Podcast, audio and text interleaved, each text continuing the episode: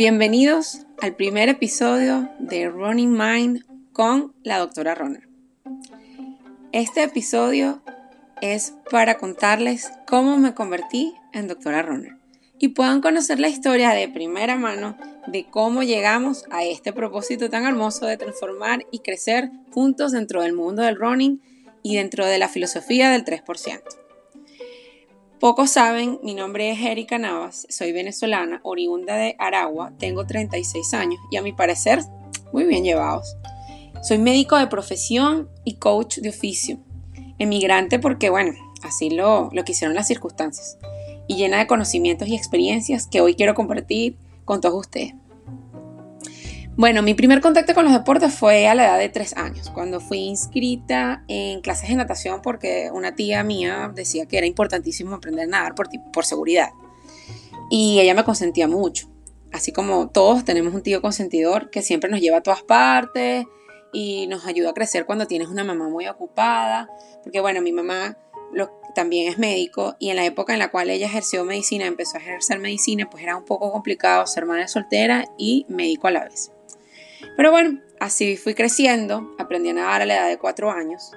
Era traumático el aprendizaje, no es como en estos momentos, es un aprendizaje natural, guiado, eh, psicológicamente hablando, ¿no? Pero como en ese tiempo no había más opción y no tenía con quién acusar a nadie, con mi mamá, pues eh, em, ese fue mi primer reto.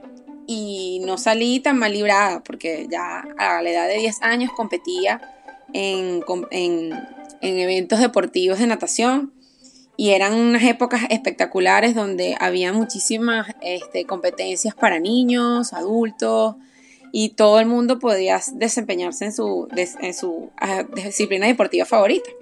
En fin, bueno, los años pasaron, llegó la pubertad y con ello me alejé de los deportes y me dediqué pues a comer. Sí, a comer, a comer sin control, empecé un cambio de vida hacia una vida desastrosa, la cual terminó en abril de 2014, cuando una fractura llegó a mi pie izquierdo y cambió mi vida totalmente. En ese momento pesaba 81 kilogramos, con un índice de masa corporal superior al 30%. No tenía agilidad, no tenía energía, mi desempeño era fatal en muchísimas cosas. Y tomé la decisión de cambiar mi vida gracias a un reposo muy prolongado que tuve que tener por dicha fractura, porque no consolidaba la fractura, no, los huesos no se pegaban. Era muy preocupante porque la edad que tenía no era algo habitual de pensar de que una fractura tan pequeña en el pie pudiera demorarse tanto tiempo en sanar. Entonces, bueno, mientras estaba de reposo, pues no tenía mucho que hacer. Y fue cuando comencé a investigar, a buscar cosas, a hurgar en las redes sociales, que era algo nuevo para mí en temas de nutrición, dietética y cosas que yo había aprendido en la universidad, pero que como, como médico al fin, pues jamás le había puesto atención. Y gracias a esto, pues empezó la primera parte de mi transformación como persona.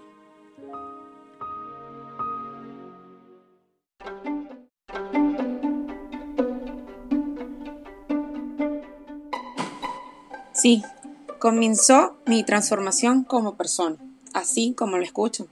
Es un camino que fue un poco largo y fue un poco tortuoso al principio, pero hoy en día estoy muy agradecida con el universo por haberme permitido vivir todas esas experiencias y poder llegar a ser lo que soy hoy en día, la doctora Rona. En fin, bueno, ¿qué les puedo decir? Temerosa de hacer la actividad, actividades físicas, eh, acepté la invitación de una amiga a una, a una sesión de bootcamp y esta actividad se convirtió en un vicio saludable. Pero sentía que debía ser algo más, algo más que me diera alguna satisfacción, un logro, una meta, algo en particular. Y fue cuando otra de mis tías, una hermana de mi mamá, me inscribió en mi primera carrera de 5 kilómetros. Ella había sido runner hacía mucho tiempo tuvo una fractura muy, muy tuvo una fractura importante en uno de sus tobillos, dejó de correr y se dedicó solamente a la natación. Ella tenía en esa época 60 años y a esa edad y todavía ella sigue nadando y haciendo competencias eh, entre clubes de natación en Venezuela y ganando medallas.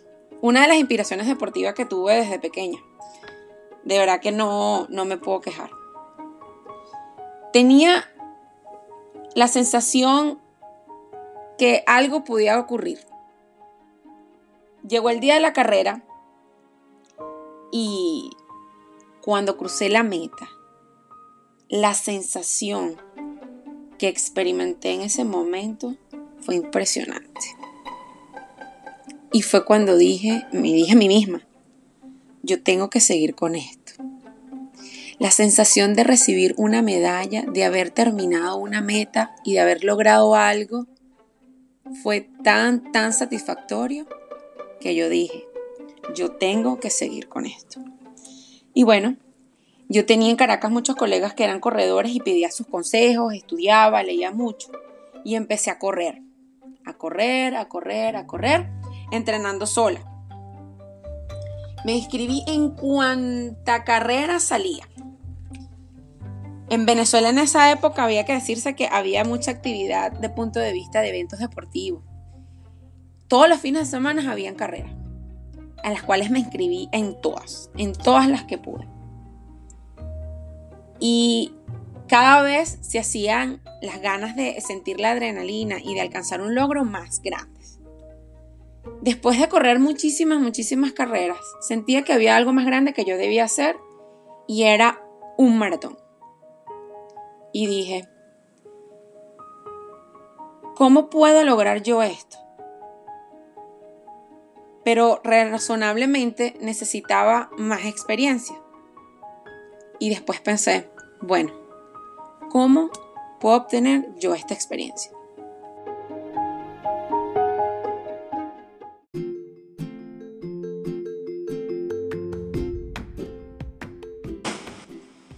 Pues sí, bueno, decidí hacer mi primera maratón. Y no sabía ni tenía ni la más mínima idea de cómo comenzar. Pero la primera cosa que decidí hacer para poder obtener la experiencia que necesitaba fue correr. Correr, es así. Así que me inscribí en mi primer medio maratón. En ese momento casi todos los eventos de media maratón ya habían pasado los más cercanos a mi domicilio, o sea, porque yo vivía en Caracas, entonces yo me la vivía entre el estado de Aragua y Caracas, y Caracas el estado de Aragua, y bueno, no había ningún evento en Caracas, ni en Maracay, ni nada que se le pareciera, y haciendo una búsqueda en internet, pues encontré que Valencia eh, tenía un club de corredores muy nutrido y que ellos organizaban eventos deportivos, y organizaban anualmente la media maratón de Valencia. Bueno, entonces tomé como esa, como ese lugar, eh, la ciudad de Valencia, para que fuera testigo de mi debut en esa distancia, en los 21 kilómetros. Por cosas de la vida, ignorancia, decidí hacer esa ruta que en mi opinión es una de las rutas más exigentes que he hecho hasta el momento. Sí, es la ruta más exigente que he hecho hasta el momento por la ruta en sí y por el clima de Valencia. Los que no conocen Valencia, es un clima húmedo, caluroso, soleado todo el tiempo. Y la ruta tiene muchísimas, muchísimas variaciones. De altitud, de desniveles, para usted contar. Bueno, afortunadamente logro culminar este reto, pero seguí, seguí sumando medallas e historias en cada una de las carreras y media maratones que realicé en toda Venezuela. Bueno, no en toda Venezuela, realmente en el centro del país. No viajaba mucho para correr en otros lados porque era complicado por mi trabajo como médico. Pero trataba, trataba, trataba, siempre trataba de hacer lo mejor posible y de em, poder eh, llenarme de experiencia para poder enfrentar el reto que de verdad tenía en mente. Acumulando esa experiencia decidí finalmente, y gracias a los tiempos que tenía acumulados de todas las carreras que había hecho, de optar por ingresar a la, inscripción de la maratón de Caracas, a la CAF, que en ese momento se realizaba. Ellos tenían unos parámetros de exigencia muy particulares, según los tiempos, experiencia previa, entre otros. Y afortunadamente logré entrar en dicha maratón. Cuando logró finalmente registrarme y comenzar este hermoso tránsito, lo primero que hice fue buscar ayuda. Sí, buscar ayuda. ¿La doctora Roner buscando ayuda? Sí. La doctora Roner buscó ayuda.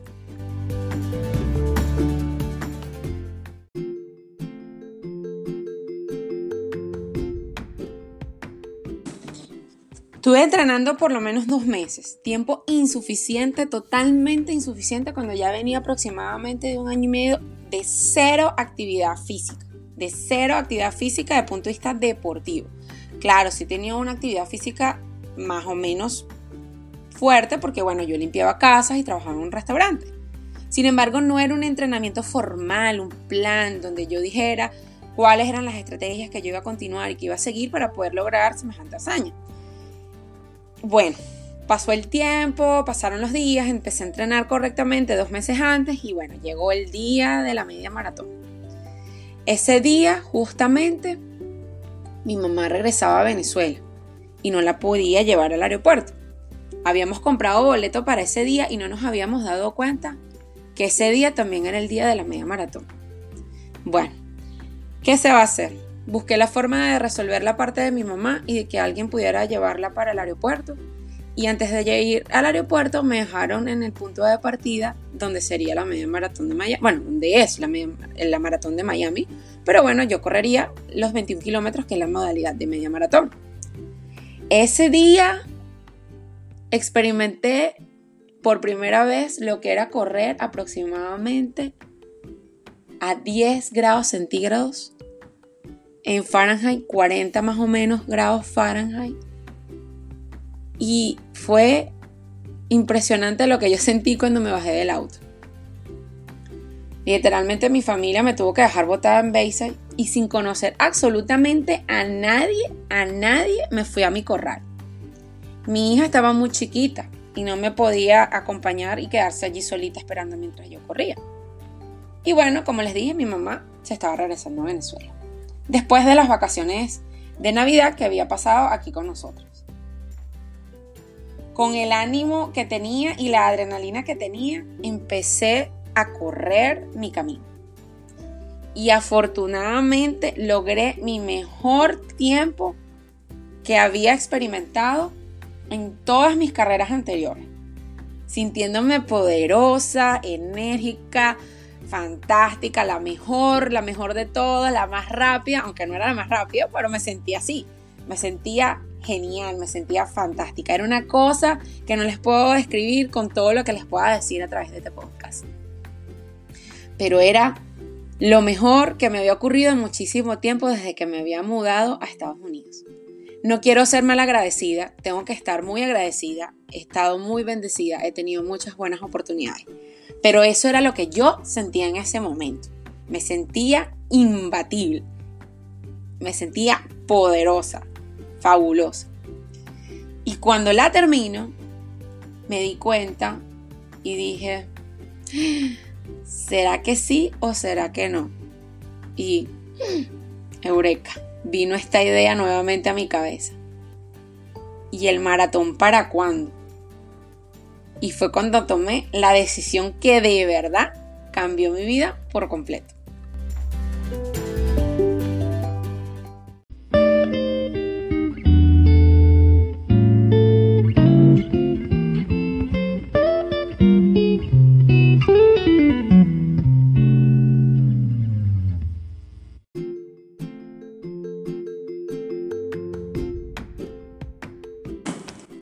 Y efectivamente, en abril del año 2017 decidí inscribirme en la maratón de Miami.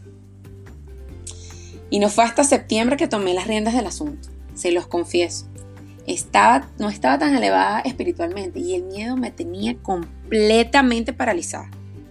Pero completamente paralizada. Para que ustedes vean que las redes sociales son una cosa muy seria, empecé a buscar información de quién podía ser la persona idónea que me pudiera ayudar en este reto. Porque así como la vez anterior, esta vez tenía que buscar un coach, no un entrenador, un coach. Y una cuenta me llevó a la otra y otra cuenta me llevó a la otra. Y llegué a la cuenta de una persona muy conocida que me reservaré el nombre hasta que muera. Y le envié un correo electrónico diciéndole que quería que esa persona fuera quien me entrenara. Intercambiamos un máximo de tres correos electrónicos. Esa persona es súper difícil de contactar en ese tiempo, quizás ahora hasta mucho peor. Sin embargo, luego de eso, Eh, no me preguntó absolutamente datos de, gran envergadura, ni, ni background deportivo, ni nada por el estilo. Simplemente me dijo que cómo quería hacerlo y si ya me había registrado en el maratón de Miami, lo cual yo contesté que sí. Y pues su correo de vuelta, después de muchísimo tiempo yo esperándolo, me dijo que estaba completamente loca. Sorprendida yo de su respuesta, dije, no puedo creer lo que estaba viendo. Muy decepcionada y triste, debo confesar. Tuve dudas de que si en verdad sería capaz de lograr esta hazaña tan grande. Pero alguien que conocía a través de las redes sociales nuevamente me comentó que había una persona en Miami y estuve tratando tímidamente de contactarlo varias veces, pero tenía tanto miedo que no lograba concretar una cita. Hasta que al finalmente lo contacté y nos entrevistamos. Hicimos clic inmediatamente y le conté la historia de todo lo que me había pasado. Me escuchó atentamente y decidió apoyarme, así le pareciera que el reto era súper difícil. Empezamos a entrenar, recuerdo que una de sus alumnas con la que me vio que me vio más parecida o cercana, podía motivarme y mantenerme, mantenerme firme durante todo el proceso. Hoy es mi amiga y mi motivadora más grande y la llamo cada vez que tengo, necesito un empujón extra. No fui ni soy todavía una de las atletas más constantes. Siempre tengo bajones de ánimo, problemas personales y saboteos de todas partes, que me llevaron a cuestionarme muchísimas, muchísimas veces si era la vía correcta y si estaba realmente preparada. Llega diciembre y con todo lo que conlleva esa época me mantuve lo más firme que pude y mi voluntad, a un joven, requería de cierta madurez para ser capaz de enfrentar todos los saboteos que me vinieron. Mucho finalmente, pero final, pero finalmente, bueno, ya estaba en cuenta regresiva, el maratón en enero. Quedaban solo unas pocas semanas y sentía que no estaba lista, de verdad.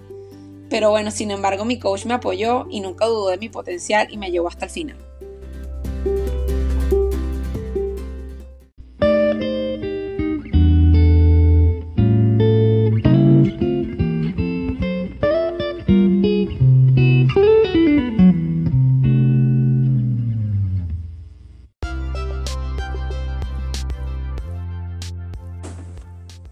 Llegó el día.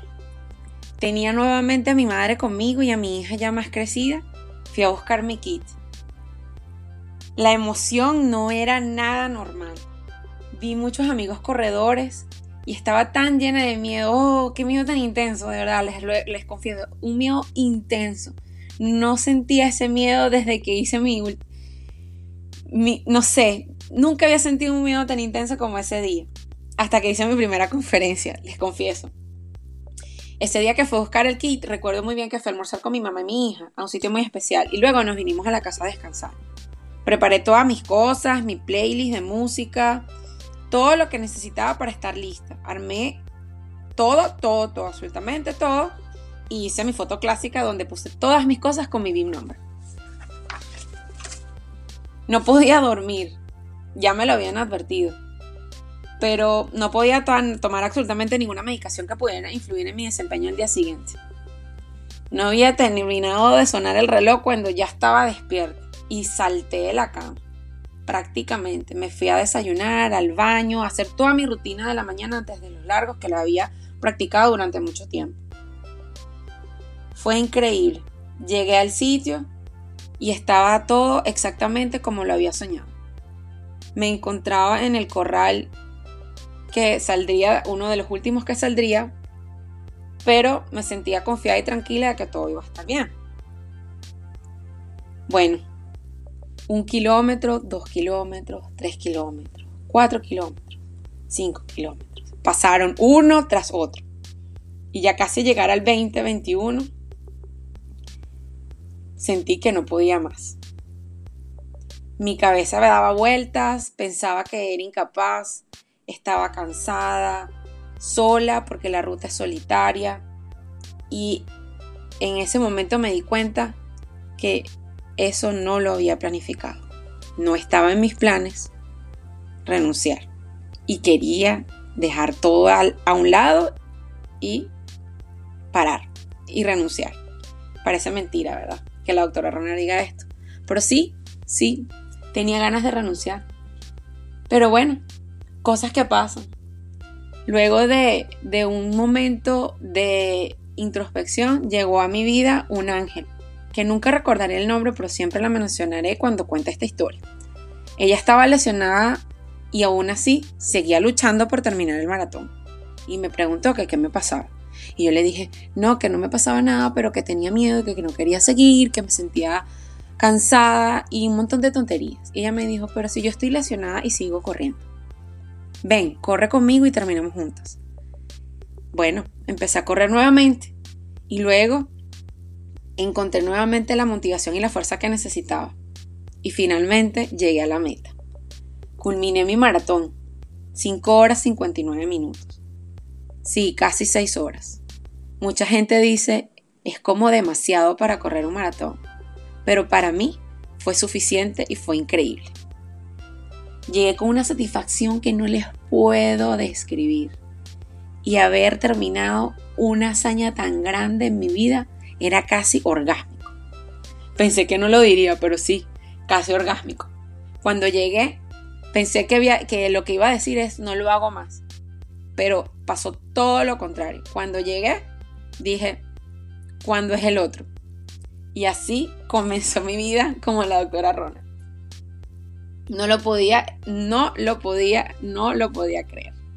Estaba tan contenta y tan llena de emoción y endorfinas que quería correr mi siguiente maratón. Pero así es, así es la vida. No nunca nos preparamos para ciertas cosas y creemos que va a ser el último y no lo sé. Es solo de signos de Dios decidir qué es lo que va a ocurrir en nuestras vidas.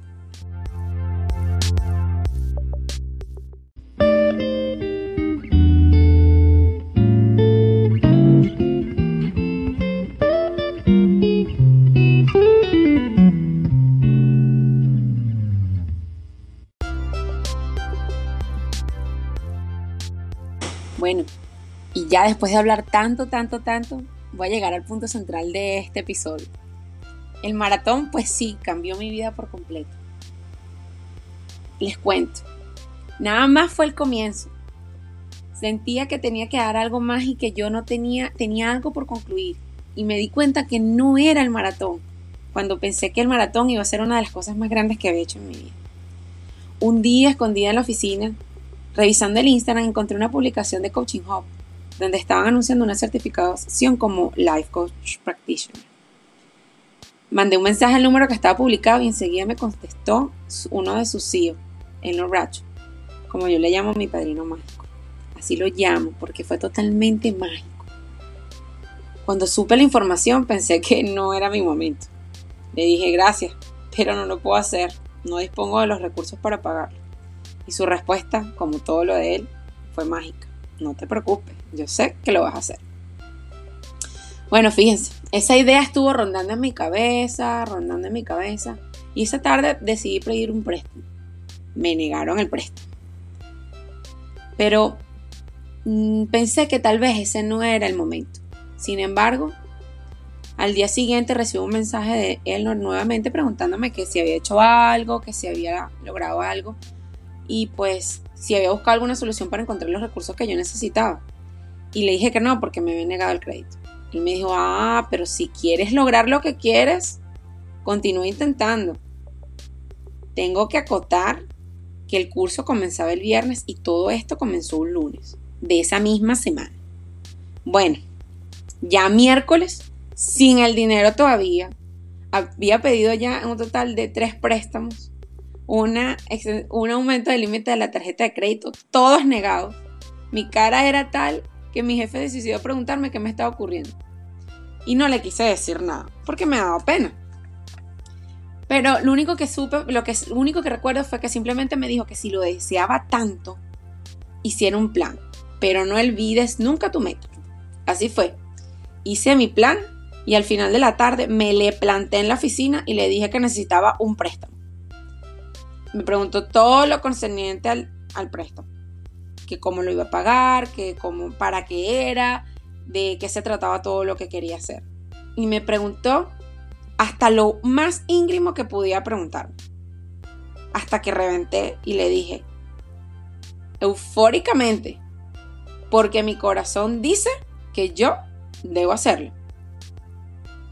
Y bueno, quedó sorprendido por mi respuesta y me dijo que lo iba a pensar y que iba a investigar sobre esa organización para ver si de verdad era confiable y me dejaría saber si me iba a prestar el dinero.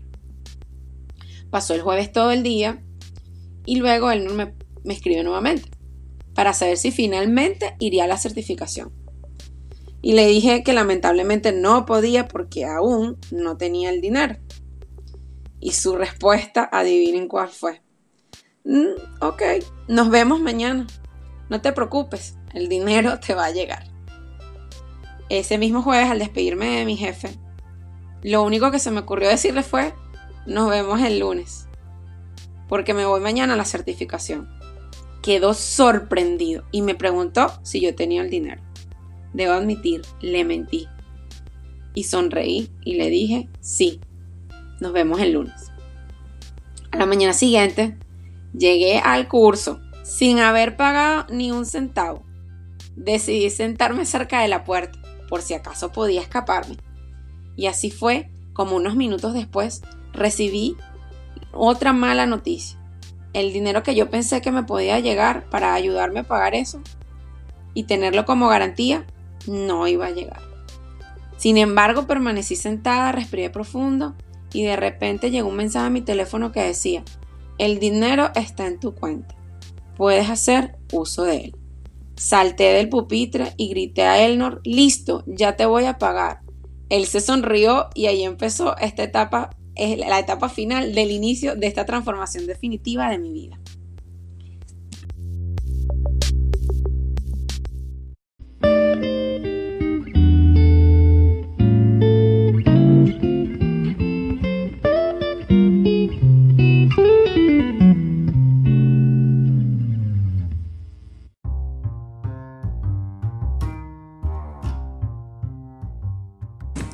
Y así fue como llegué a ser la doctora Roner y mi transitar por ese increíble viaje heroico que me llevó a ser lo que hoy en día soy.